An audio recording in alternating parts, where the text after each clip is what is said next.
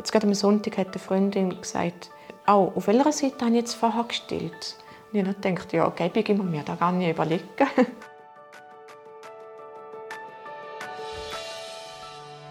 Jedes Leben mit Krebs ist anders. Und trotzdem haben sie vieles gemeinsam. Angst, Liebe, Schmerz und Hoffnung. Es gibt nicht die eine Antwort für alle. Aber vielleicht findest du in diesem Podcast eine für dich. Ich bin Nadine. Und ich bin Sandra. Und das ist der Podcast Leben mit Krebs. Diese Folge wird unterstützt durch Gilead. Gilead setzt sich für mehr Möglichkeiten für Menschen mit Krebs ein und konzentriert sich darauf, die Überlebenschancen von Betroffenen mit nur schwer behandelbaren Krebsarten durch innovative Medikamente zu verbessern.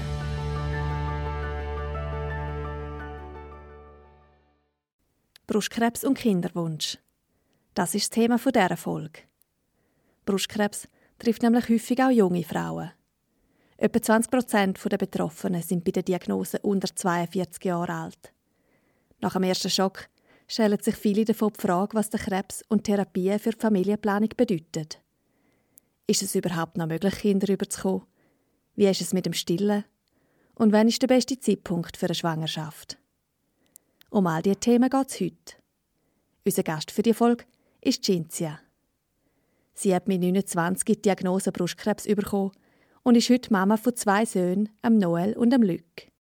Während der zweijährige Luc mit seiner Großmama der Müllabfuhr zuschauen geht, bleibt Baby Noel noch bei seiner Mama und ist in diesem Gespräch auch mit dabei.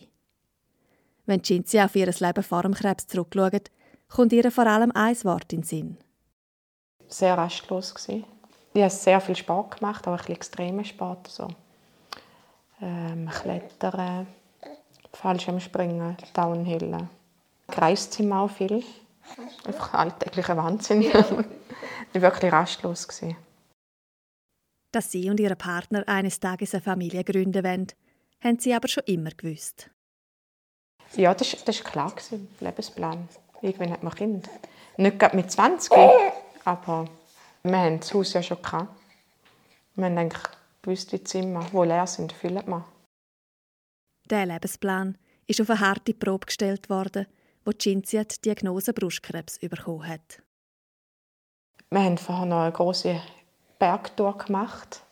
Und ich habe auf der Bergtour gesagt, ich spüre irgendeinen Knoten da und habe es aber dann wieder vergessen. Und dann zwei Monate später hat er mich so fest gedruckt, dann ist mir wieder ins Sinn gekommen. Ja, und dann bin ich es aber zeigen und dann hat der Sepp Assistenzarzt gesagt, ja, ja, das ist ähm, eine Zyste. Und dann hat er gemeint, wir machen jetzt gleich noch einen Ultraschall. Dann hat er gesehen, da ist keine Zyste. Und dann hat es angefangen. Dann hat er Biopsie gemacht und 36 Stunden später haben wir die Antwort gehabt, dass ich Krebs habe. Als erstes musste der Tumor in der Cinzia ihrer Brust entfernt werden. Dann hat es angefangen mit der Operation. Ah, und das war das Thema, äh, Brusterhaltend operieren, ja, wenn es geht. Und soll noch ein plastischer Chirurg kommen und dann wären beide Brüste äh, ausgehöhlt und wieder aufbauen. Und dann habe ich gesagt, nein, ich will das nicht, ich will einfach, dass man eine operiert. Und dann sehe ich nachher nicht mehr symmetrisch aus. Aber falls ich mal ein Kind hätte, ich hätte noch die Chance zum Stillen. Und das war der beste Entscheid, den ich getroffen habe. Einer der besten Entscheidungen, die ich in meinem Leben getroffen habe. Weil man hat niemand sagen, klappt es mit Kind, klappt es, wenn mit Kind mit Stillen und, und es klappt. Stillen ist ein grosses Thema für Brustkrebsbetroffene mit Kinderwunsch. In der Regel haben Therapien keinen Einfluss auf die Milchproduktion und Stillen ist ganz normal möglich. Vorausgesetzt natürlich, dass Brustdrüsen noch vorhanden sind. Weil sich Cinzia dafür eingesetzt hat, nur eine Brust zu operieren, hat auch sie beide Buben können stillen. Und ich habe wirklich den ersten habe ich acht Monate voll gestillt. Und ihn stille ich auch voll und der nimmt auch schön zu. Und es ist wie kein Thema mehr, dass ich noch mit einer Brust stille. Es, ist, es klappt einfach. Die Natur ist genug gescheit. Und dann denken wir an Zwillingsmütter. Die haben ja pro Kind eine Brust. Das Einzige, ja, aber manchmal schon ein bisschen störend ist so im Sommer, äh, man sieht es einfach, dass es sehr asymmetrisch ist. Und dann denke ich aber gleich wieder, ja, du kannst dafür deine Kinder stillen, das ist das größte Geschenk. Und das, das ist mir es wirklich wert. Bis sie an den Punkt gekommen ist, wo sie es so positiv sehen konnte, hat es aber noch weitere Rückschläge gegeben. Sie haben einfach prophylaxisch gesagt, sie nehmen den Wächter-Lymphknoten raus. Aber der wird bei mir eh nicht befallen sein. Und der war eben dann auch befallen. Und das war so der nächste Hammerschlag. Also der Krebs hat schon gestreut. Und sie haben einfach einen raus und sie haben dann gar nicht gewusst, wie weit das gestreut hat. Aber sie konnten sich abschätzen, dass die Zellen, wo, oder der, der Befall vom Wächter-Lymphknoten ist nicht so stark gewesen, haben sie gewusst. Also sehr weit kann es nicht gegangen sein. Weil der Krebs schon metastasiert hat, haben die Onkologen natürlich möglichst bald mit der Chemotherapie starten. Für Cinzia und ihren Partner hat es aber noch dringende Fragen zu klären gegeben. Bevor wir die Chemo angefangen haben, hat mein Mann nur so nebenbei noch gefragt, und wie ist denn das mit, mit Kindern später? Und dann hat das eben Onkologe gesagt, ja, das wird wahrscheinlich eh nicht mehr klappen. Und dann war wieder Thema erledigt. Und dann ist mein Mann recht auf die Bremse und hat gesagt, eben stopp. Dann, dann braucht man Zeit, um uns zu informieren. Eine Chemotherapie blockiert alle rasch wachsenden Zellen im Körper. Dazu gehören auch die Eizellen. Wenn Eizellen zerstört werden, kann natürlich die Fruchtbarkeit abnehmen. Wie stark die Auswirkungen sind, hängt vom spezifischen Chemotherapeutikum, von der Dosierung aber auch vom Alter der Patientin ab. Strahlentherapien haben in der Regel keine Auswirkungen auf die Fruchtbarkeit, weil nur der Oberkörper bestrahlt wird. Es wird darum allen Betroffenen empfohlen, sich in einem Kinderwunschzentrum beraten zu lassen, wenn die Familienplanung noch nicht abgeschlossen ist. Das haben dann auch Cinzia und ihre Partner gemacht. Und nachher sind wir dann ins Kinderwunschzentrum. Und dann hat sie ähm, eben unsere Therapie angeboten und dann haben wir wirklich auch können Eizellen eingefrieren, sogar befruchtete schon. Und das war so wie so ein Hoffnungsschimmer. Also an denen haben wir uns lange fest halten Und der Onkologe der ist natürlich nicht so erfreut weil er hat noch mal warten mit der Chemo, weil ja, der Stimulierer gleich auch zweieinhalb Wochen Zeit gebraucht und ist ja nachher eine kleine Operation um die Eier rauszunehmen. Dass sie Eizellen einfrieren und sich so die Möglichkeit, eigene Kinder zu haben, bewahren können, hat der Cinzia viel Energie gegeben. Die hat sie auch gebraucht, weil Therapien sind noch lange nicht abgeschlossen waren. Die ganzen Therapien sind, also das ist vom November bis im September gegangen, also zwei Monate. Und in diesen zwei Monaten sind zwei Operationen, 16 Chemozyklen und etwa 30 Strahlentherapien. Und nach diesen zwei Monaten ist mir nur noch die Hormontherapie geblieben. Die hat ja von Anfang an angefangen. Äh, die hatte ich dort schon zwei Monate. Und die musste ich weiterführen. Und ja, eben, das war nachher der richtig strenge Teil. Weil man ist einfach auch schon gebraucht von der Therapie. Das Ziel der Antihormontherapie ist es, das Risiko für einen Rückfall zu senken. Bei jungen Frauen verursacht sie häufig Wechseljahrsbeschwerden. Auch Cinzia hat sehr unter diesen Nebenwirkungen gelitten. Also die Antihormontherapie habe ich die schlimmste Therapie gefunden von allen. Das klingt manchmal ein bisschen unglaubwürdig. Aber wenn man 30 ist und frisch geheiratet hat und einfach so die krassen Wechseljahr-Symptome hat, also dahinter sind man sich schon ein bisschen. Es war ja nicht nur die schlimmen Wallungen und Schlafstörungen und es war einfach auch eine totale Lustlosigkeit und vor allem die Stimmung. Also ich habe mich dort zum Teil hintersinnt, wieso habe ich überhaupt den Krebs überlebt. Es wäre doch viel schöner, wenn ich hätte gehen können. Dann hätte jetzt die ganzen, die ganzen Beschwerden nicht. Und, und dann bin ich schon ein bisschen verschrocken ab diesen Gedanken, weil das so Gedanken ich gar nicht kennt, dass ich die haben In dieser Zeit ist in der Schweiz eine Studie mit dem Namen Positiv durchgeführt worden. Diese Studie hat untersucht, ob die Antihormontherapie zur Verwirklichung von einem Kinderwunsch ohne Rückfallrisiko unterbrochen werden kann. Ich war an einem Anlass von Europa Donna, Schweiz. Und ich habe dort mit anderen Frauen geschwätzt. Und ich habe auch gesagt, dass ich nicht so glücklich bin mit meinem Onkolog. Und dann hat, sie, hat äh, Julia von Europa Donna gesagt, ich soll doch zu der Frau Rabaglio, eben, die macht die Positivstudie, die ist gut ähm, für junge Frauen mit Kinderwunsch.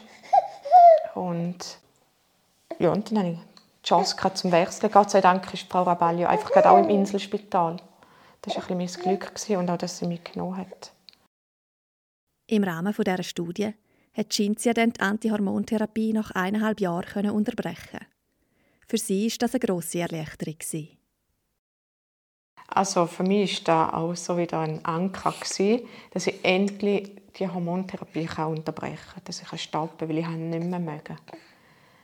Und ich habe auch keinen Moment zweifelt, dass irgendwie der Krebs zurückkommen kann, weil, weil ich die Therapie unterbreche.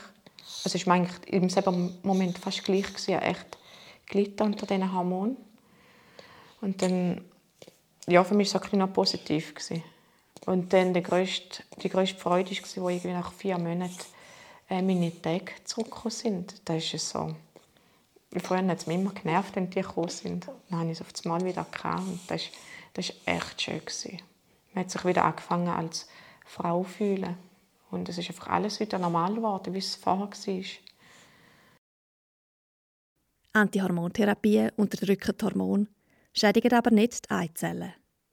Darum ist es nach einer abgeschlossenen antihormonellen Therapie meistens wieder möglich zum Schwangerwerden. Es braucht auch keine Wartezeit. Sobald die Mens wieder einsetzt, ist eine Schwangerschaft möglich. Wartezeit hat auch Cinzia keine gehabt. Ja, also irgendwie gleich unerwartet. wir waren noch in der Flitterwoche. Und dann hat man so ein bisschen wieder zurückgefunden in den Alltag. Und dann bin ich mit Freundinnen essen. Und dann haben wir uns überlegt, welche Wein das wir nehmen sollen. Und irgendwie instinktiv habe ich einfach gesagt, nein, ich mag, jetzt, ich mag nicht Wein trinken und habe das Wasser genommen. Und am nächsten Morgen habe ich einen Schwangerschaftstest gemacht. Und ich war wirklich schwanger. Und es war für mich immer noch surreal, weil ich nicht gehofft zum schwanger zu werden. Und umso schöner, dass es dann war. Und dann habe ich mich dann aber gleich nicht so freuen weil ich es nicht glauben dass ich jetzt so viel Glück habe.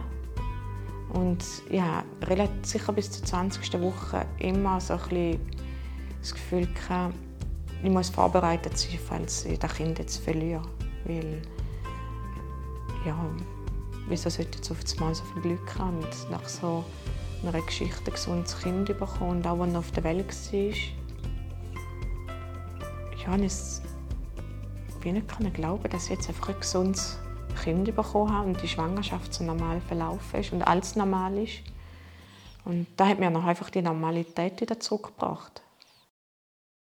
Zumindest in der Freude um das Kinderglück ist für Cinzia aber auch klar geworden, dass sie die Antihormontherapie nicht mehr wieder aufnehmen möchte. Ich habe für mich wie abgeschlossen mit der Therapie. Und da habe ich auch lange nicht getraut, der Onkologin zu sagen. Dann habe ich einfach gesagt, ja, nein, ich kann noch nicht anfangen, ich stille ja noch. Und dann habe ich den ersten Bub wirklich 22 Monate gestillt. Und war aber dann schon wieder schwanger. Gewesen. Also ich hatte gar nicht die Möglichkeit zum Anfangen. Und dann bin ich aber auch angestanden und habe ihr gesagt, ich will nicht mehr anfangen. Und habe es mit ihr besprochen. Und sie hat es ähm, auch abgesegnet, dass es gut ist, dass sie hat dann geschaut und hat gesagt, nein, ich habe wirklich genug Therapie gehabt und es ist gut, sich auch mit einem guten Gefühl sagen, dass ich, also ich werde nicht einen riesen, riesen Fehler machen, weil ich nicht mehr anfange. Und ja, sie hat, mir dann, sie hat mich auch wieder bestärkt und hat mir auch ein gutes Gefühl gegeben und ich bin einfach froh, dass ich manchmal ein bisschen meinen Willen sehr durchsetzen. Diese Entscheidung hat für sie aber auch bedeutet, dass sie selber viel beitragen muss, um gesund zu bleiben. Ah, das war aber auch dort der Punkt, wo ich gewusst habe, wenn ich jetzt die Hormontherapie abbreche, dann muss ich selber Eigeninitiative ergreifen. Und das habe ich dann auch gemacht. Mit Ernährung umstellen und wirklich gesünder leben, wie ich es vorher gemacht habe. Und auch nicht mehr in dem Tempo, wie ich vorher gelebt habe. Und auch nicht mehr die Rastlosigkeit, die ich vorher hatte. Und vorher habe ich Yoga nicht cool gefunden. Und jetzt ist wirklich ein Yoga, ein bisschen Meditation, gut essen. Da habe ich dann halt müssen. Also da habe ich mir so wie gesagt, wenn ich da Risiko eingehe, dann kann ich auch ein bisschen Gegenwind geben. Die Positivstudie ist mittlerweile abgeschlossen und hat sehr ermutigende Resultate gezeigt. Es konnte beleidigt werden, dass die antihormonelle Therapie für eine gewisse Zeit unterbrochen werden kann, wenn die Patientin schwanger werden möchte, ohne dass das Risiko für einen Rückfall höher ist. Auch Cinzia blickt positiv auf ihre Entscheidung zurück und ist froh, dass sie sich so eingesetzt hat. Eigensinnig klingt bei mir sogar noch positiv. Also der Wort kommt eine positive Wendung über. So, weil ich bin einfach eigensinnig und auch mit den Hormonen, ich es einfach nicht mehr nehmen und dann habe ich mir am Weg gesucht, dass ich die nicht mehr muss nehmen Und ich bin froh, wenn ich jetzt zurückschaue, ich bereue mal. Das ist auch der Cinzia ihre Botschaft an andere Frauen, die in einer ähnlichen Situation sind. Man darf und soll eigensinnig sein und für seine Bedürfnisse einstehen. Weil nur darum kann sie heute das Leben leben, wie sie sich immer gewünscht hat ja, heute ist einfach der alltägliche Wahnsinn mit zwei Kindern. Ich denke nicht einmal daran, dass ich Krebs hatte. Das ist so weit weg. Und auch, dass ich einfach nur mit einer Brust still, denke ich nicht daran. Jetzt gerade am Sonntag hat eine Freundin gesagt, sie hat auch ein Neugeborenes. Oh, auf welcher Seite habe ich jetzt vorher gestillt? Und ich habe ja, gebe ich mir da gar nicht überlegen. ja, und sonst der Alltag ist mit zwei Buben der ist gefüllt mit Spazieren, Windeln wechseln, Wäschen. Ähm, ja, wir haben es wirklich schön zusammen und wir sind auch sehr, sehr dankbar. Und ich genieße es sehr.